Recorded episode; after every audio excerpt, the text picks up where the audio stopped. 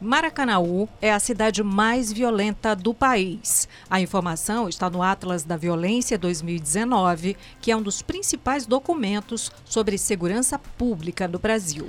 De acordo com a pesquisa, que considera dados de 2017, a taxa de mortes violentas no município, que pertence à região metropolitana de Fortaleza, é de 145,7 vítimas para cada 100 mil habitantes. Além de Maracanaú, estão no ranking de cidades mais violentas cidades como Altamira, no Pará, onde recentemente uma rebelião deixou 62 mortos no sistema prisional, São Gonçalo do Amarante, no Rio Grande do Norte, Simões Filho, na Bahia e Queimados, no Rio de Janeiro. Neste episódio do Recorte, nós vamos entender o que levou o estudo a considerar Maracanaú a cidade mais perigosa do Brasil e discutir a situação da segurança pública aqui no país. Eu sou Ítalo Coriolano. E eu sou Maísa Vasconcelos. Esse é o Recorte, o podcast analítico do o Povo. E se você quer conversar com a gente, sugerir um tema, fazer uma observação, basta mandar e-mail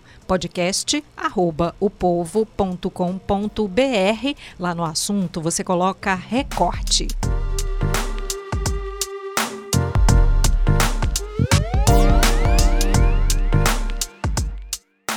Bem, depois de uma longa semana de pausa no recorte, nós voltamos aqui para o estúdio na companhia do repórter Lucas Barbosa. Olá, Lucas. Olá, Ítalo. Olá, Maísa.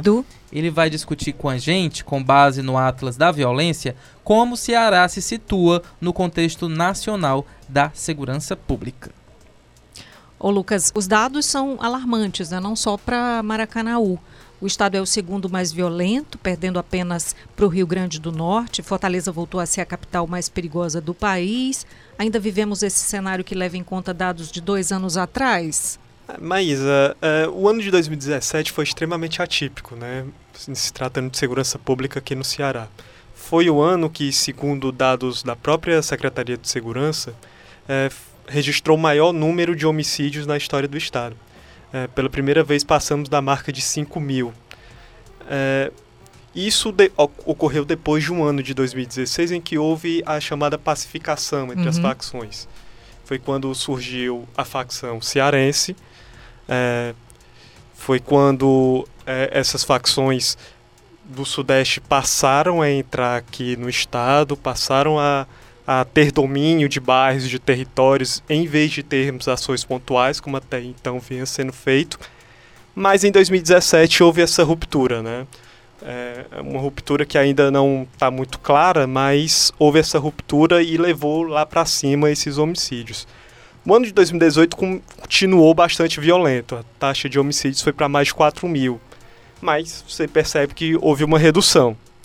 É, e neste ano de 2019, é, com todos os percalços, com todos. A, a, taxa de criminalidade continua muito alta, mas já são aí 15 meses, pelo menos, de redução de homicídios na comparação com os meses do ano anterior, por exemplo. Ou seja, a gente está falando de um recorte do ano de 2017 que é trazido para cá agora e é necessário então fazer esse paralelo aí com esses dados, né? Exatamente nesses 15 meses de redução, por exemplo, abril de 2019 vai ter diminuição de, em número de homicídios com comparação em abril de 2018. Então, uhum. nessa comparação já são mais de 15 meses de, de redução. Entendi. Agora, é, quais têm sido as estratégias da segurança pública estadual para lidar com essa realidade? O que, é que mudou, principalmente após né, os ataques de janeiro deste ano? A Secretaria de Segurança, o secretário André Costa, sempre nas suas coletivas, nas suas entrevistas, ele costuma citar duas estratégias, pelo menos, né? Uma é o chamado combate à mobilidade do crime.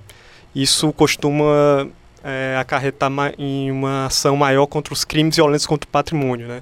Roubos, furtos, é, acho que a principal estratégia dentro dessa quebra da mobilidade do crime é o SPIA, né, o sistema desenvolvido pela Polícia Rodoviária Federal, que atua é, contra os carros. Né? Os fotossensores acabam é, captando placas, então fugitivos que porventura usem carros vão ser melhor, mais facilmente né, encontrados a partir desse esquema. E com relação aos homicídios em específico, o secretário André Costa fala muito do, da questão da terri territorialização do policiamento. Né?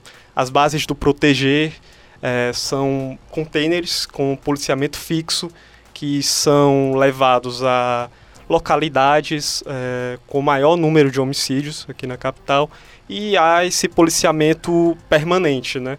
O secretário André Costa gosta muito de relacionar né, essas duas estratégias com a redução da criminalidade.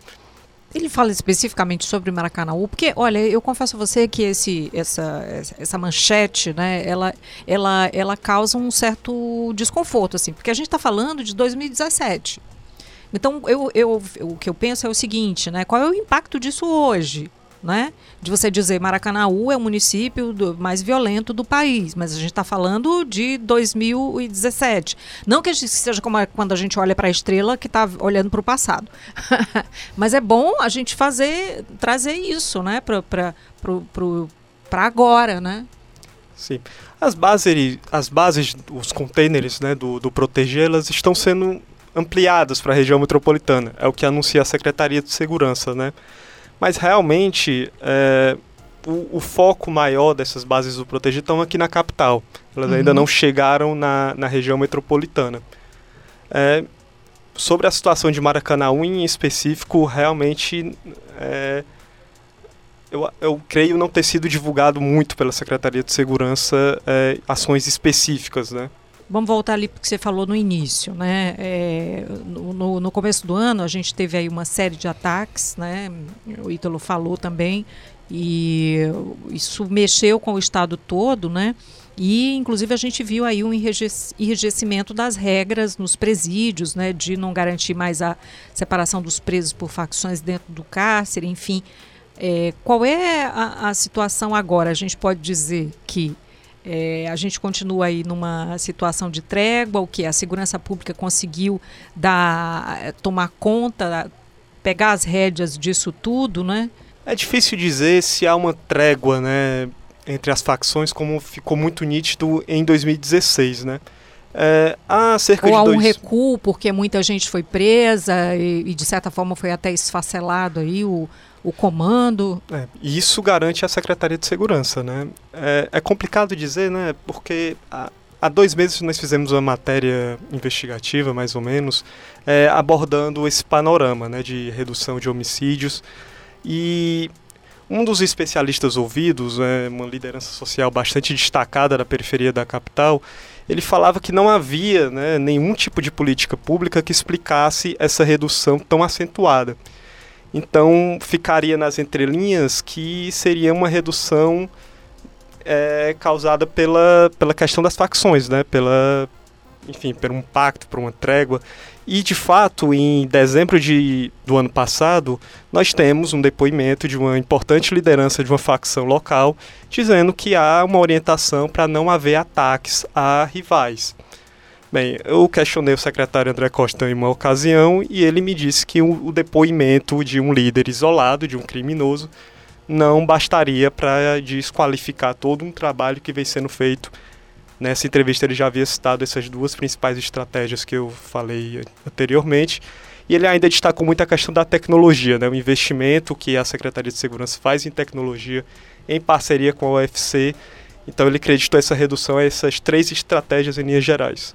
É, eu também acho que é sensato realmente esperar um pouco, né, para saber se essa queda nos índices de violência ela é realmente sustentável, né? Porque como você disse, em 2016 houve também uma redução, né? Mas na verdade era uma trégua nesse período. Algo que facções, o povo vinha dizendo desde sim, 2015, e né? E o que o governo é, relutava em aceitar, né? Criticava inclusive quando a gente levantava esse tipo de hipótese. E nesse período, né? Onde a violência meio que se estabilizou, essas facções foram se estruturando, foram se armando, foram se enraizando de forma mais forte nos bairros da periferia de Fortaleza. Então é preciso realmente um olhar mais atento em relação ao que a gente está vivendo agora em 2019. Não dá para sa sair soltando rojão nem comemorando, porque é, ainda é um período muito curto, né? São o quê? Oito, nove meses, oito meses, né? De, de diminuição nos índices de violência. E, e eu ainda acho um período muito pouco. Assim, para fazer uma análise mais precisa, a gente tem que precisa analisar um, uma extensão maior de tempo. Então é isso, né? E torcer para que Maracanã saia né, da liderança desse ranking que é tão negativo para a gente. Bem, então, Lucas, muito obrigada pela vinda ao Recorte e a gente, obviamente, que acompanha aí sempre qualquer tema novo. Estamos nós aqui no Recorte Apostos. Eu que agradeço, até a próxima. Obrigado, Lucas. Até a próxima.